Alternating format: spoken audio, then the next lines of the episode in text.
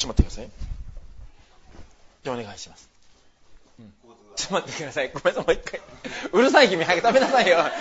パチパチパチ、あって、笑っちゃったら、そしたらもう、すごい真面目な悪魔の話みたいにしてんのに、わえ笑顔で答えるのもいけないと思う。あの人本当にね、さっきからずっとそこで笑ってるでしょ、なんか真面目な話してんのに。まあいいや、はい。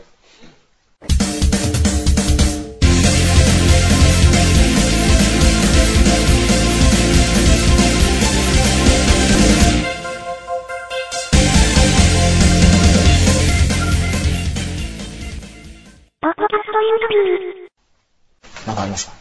いいぞ。あの、続き、続きというか、はいはい、の話の中で、例えば、その、悪の信仰やったりとか、要は、えっ、ー、と、えー、天使と悪魔、うん、まあ、いいいいのと悪いので分けたとしたときに、悪魔の方を信仰されてた人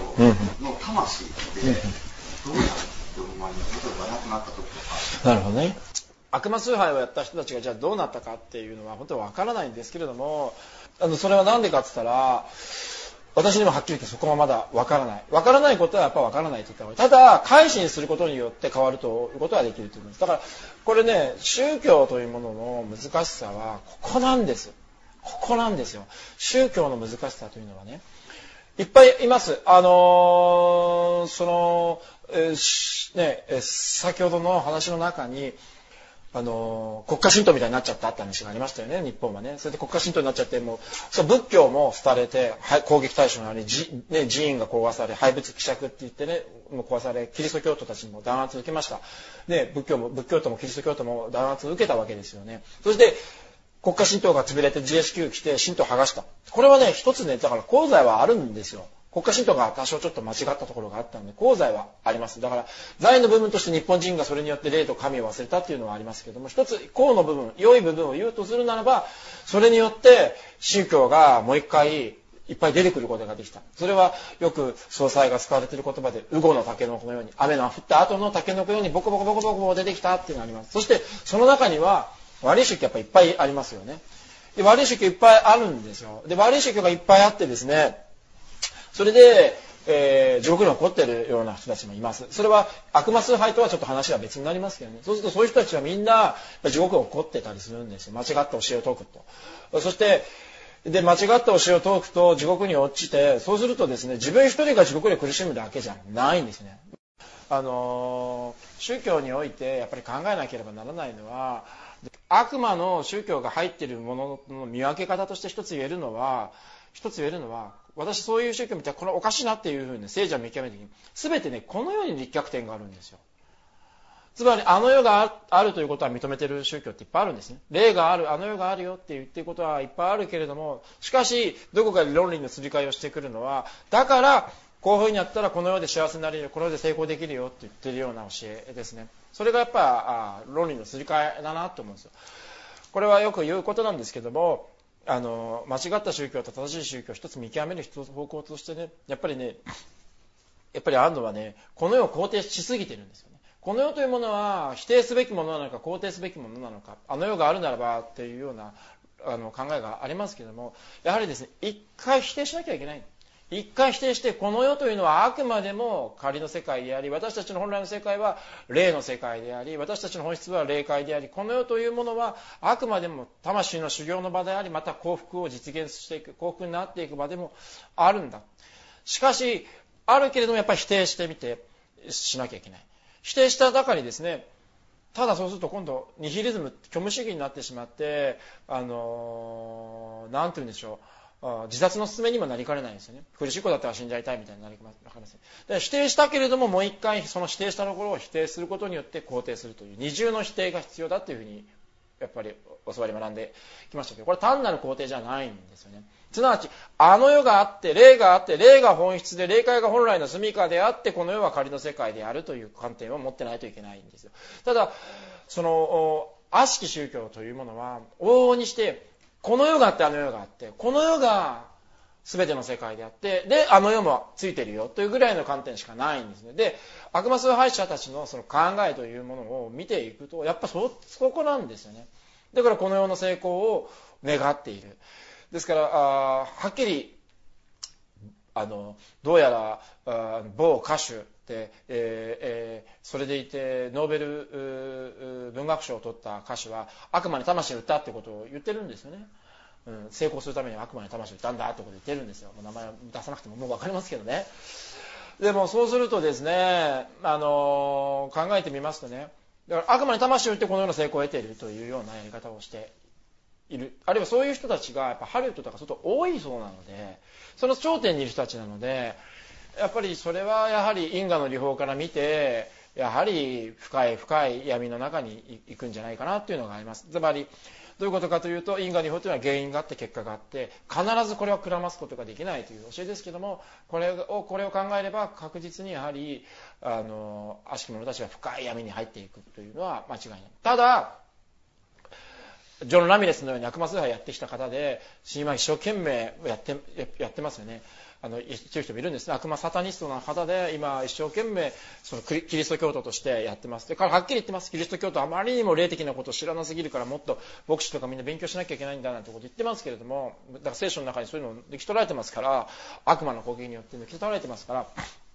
言ってますけれどもそういうように、え、100人の人間を不幸にする人間がいたとしてもやっぱり1000人の人間に幸福にすることをやはり残りの人生考える必要があるんじゃないかなとは思います逆に返せばですよこれ別に悪魔崇拝者とかそういう極端な話じゃなくても100人の人間か1000人の人間かわからないけども多くのものを人に支えられて生きてきたはずなんです多くの人に支えられて多くの人々にね、ご迷惑をかけたり心配かけたりして人間は生きているはずなんです。ね、ご両親、ご家族、ね、先生、分かりませんけれども、いろんな人にお世話になって生きてきたんです。しかしですよ、その奥には、やっぱり神仏という存在がいるんです。神仏の恩恵なくしてこの世に生きている存在はいないと信仰者として私は断言します。そうした神仏のその恩恵をもらって生きてきた私たちであるならば、やはり残りの人生、与えられてるだけじゃなく、神仏にお返す必要があるんじゃないですかということもやっぱ付け加えておきたいと思うんです。地獄という世界がありますし、悪魔という存在もいますけれども、そして悪霊という存在もいますし、因果の理法に従って地獄に行く人はそれはいます。深い深い闇なのか、それはそそれでちょっと反省したら戻ってこれる地獄なのか、わからないですけども、地獄という世界があります。しかし、神仏はそこにそ,、ね、そういう悪霊、悪魔というものを刑務所のように閉じ込めているわけじゃないんですよね。むしろそういう人々が霊人たちが悪霊悪魔たちがそこの中で苦しんでるの。を共に背負い共に涙を流し背負っておられるのが神仏の存在であるということです。神仏というのは悪魔をもの苦しみをも背負うような、ね、地獄にいる人たちをも背負うような涙されて背負っている存在なんです。その神仏の涙を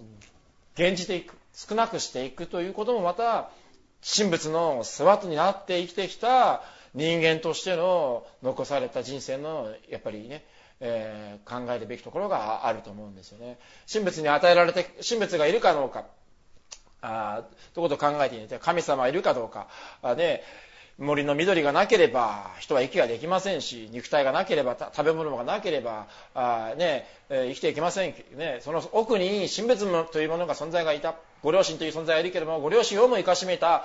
神仏というものがいた。おじいちゃんのおかげで、ね、大学行けたとかおじいちゃんのね、おばあちゃんのお世話になったとかあるけどそのおばあちゃんをも生かしめた神仏という存在がいるわけです。その神仏というものを認めて上でね話してますけど認めてる人の上で、えー、肯定した話の上で話してますけども与えられてることと神仏に与えたこととどちらが多いですかと言ってこう人生で答え、ね、質問投げかけて自分は神仏に与えられたことよりも神仏に与えたことの方が多いですって答えられる人間なんてこの地上に私は人間としてね、えー、いないと思ってます、うん、ブッダあそういうことそれがそれは自分はブッダだと言ってるようなものなので。そういう意味で、えー、ですね、えー、解釈していただきたいと思いますし、最後もう一個付け加えるならば、正しき心の探求という言葉を言いますけど、正しい心はみんな持ってるんですよ。正しき、日々心の正しき心を探求するものって言いますけど、正しい心を持っているんです。そしてその正しい心というものを皆が持っておって、それを増やすために自らが努力する必要がありますよって話をしていますけれども、その正しい心をを言葉変えれば仏性というふうに言うんですけども、仏と同じ性質って言うんですけど、正しい心を極められた方をブッダというふうに言っても、うん、言葉の、ね、解釈としては言えると思うので、どうかですね自らの正しい心を探求し正しい心を探求してその正しい心がより大きくなったのならばどうかですね神仏の側に立って世の人々の苦しみを少なくしていってほしい。うん、地獄から小さくしていってほしい。これは憎しみでもって戦うんじゃないんです。だから私は今、悪魔と最先端でもしかしたら、ある意味ね、そういう特攻隊やってますよって言ったけど、怒りは憎しみじゃないんです。そうではなくて、だから、崇拝者たちが悪魔崇拝者たちがいるって話がありましたけども、しつき真珠読んでみますと、石屋って言葉が出てきますよね。まあこれ、イルミナティのこと、フリーメイスのこと言ってますけども、どうも石屋って言葉がしつき真珠には出てますけれども、石屋をもう改心させぞって言ってますから。すなわち、国際金融家たちや軍産複合家も改心させるぞっていうことを言っているんですよね。すごいことだと思いますそしてそれができる宗教が一体この地上においてキリスト教にそれができるか。できるわけないです。もう侵略を受けたんですから。仏教はできるかできるわけありませんよ。銀座で街でこうやって受けたのが精一杯でしょう。あるいは、儒教にできるかできるわけありませんよ。イスラム教にできるかできるわけありません。ユダヤ教もできるかできるわけありません。そういう今、教えが今この地上にあるという。一夜を改心さすことができるのはおそらく、私たちしかいないと思っております。何か、まあ、長い話になりましたけど、ご参考にしていただければありがとうございます。